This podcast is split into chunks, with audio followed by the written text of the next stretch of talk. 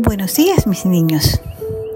Qué maravillosa oportunidad me da la vida de volver a encontrarme con ustedes hoy, con un nuevo rayito de luz. Cada día lo disfrutamos mucho, ¿verdad? Nos permite descubrir que en nosotros vive un ser maravilloso. Nos permite recordar que es nuestro deber actuar, pensar y sentir de acuerdo a esa naturaleza divina que es nuestra. Pero a veces nos distraemos y nos olvidamos y empezamos a actuar de una manera distinta. Por eso es importante que tengamos en consideración siempre un valor importantísimo, que es el que vamos a revisar hoy. Ese es la autoobservación, el mirarnos a nosotros mismos sin estar tan ocupados en mirar a los demás. La frase de hoy lo ilustra muy bien y dice así. No le des tanta importancia a los defectos de los demás. Más bien fíjate en los tuyos y esfuérzate por corregirlos. No le des tanta importancia a los defectos de los demás. Más bien fíjate en los tuyos y esfuérzate por corregirlos. Hay una fábula de Esopo muy linda que la vamos a revisar hoy y que ilustra muy bien este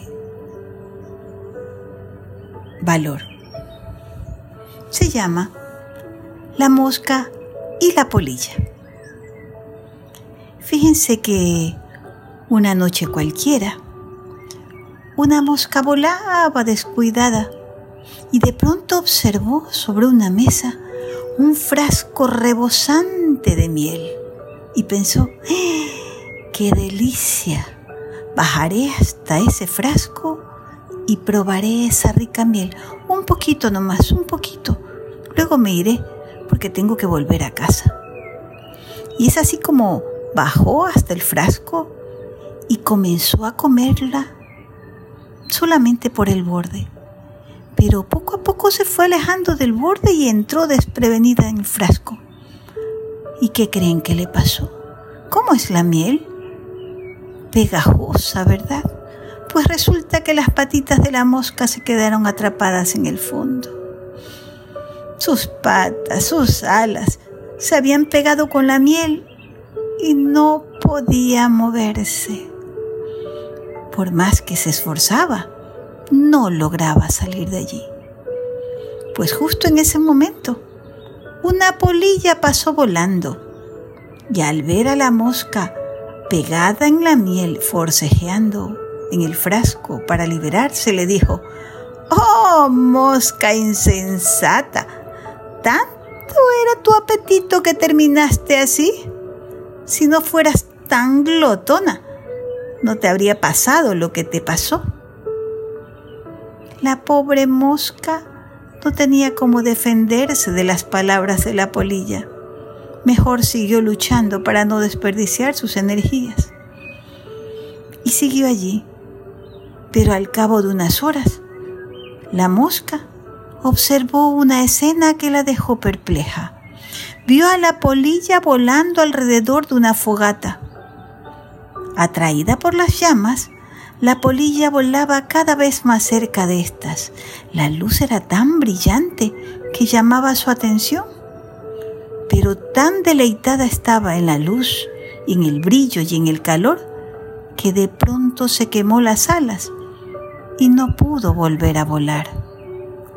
Entonces la mosca le dijo, Vamos, Polilla, ¿qué pasó?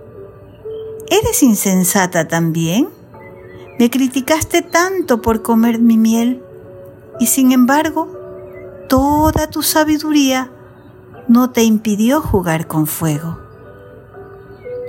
Le dijo, para la próxima, piensa en tus propios errores antes de criticar a los demás. La polilla solo bajó los ojitos y se quedó en silencio. ¿Qué piensan ustedes? Muchas veces nos fijamos en los demás. Ay, mira qué mal que escribe mi compañero. Ay, mira qué sucios que están esos zapatos. Ay, mamá, mi hermano no cumple la tarea bien. ¿Y yo cómo lo estoy haciendo? ¿No sería mejor que me observe yo primero? Y si acaso mi hermano no lo está haciendo bien, ¿no sería acaso mi deber ayudarlo en lugar de criticarlo? Bueno, vamos a poner de moda este valor. Autoobservación.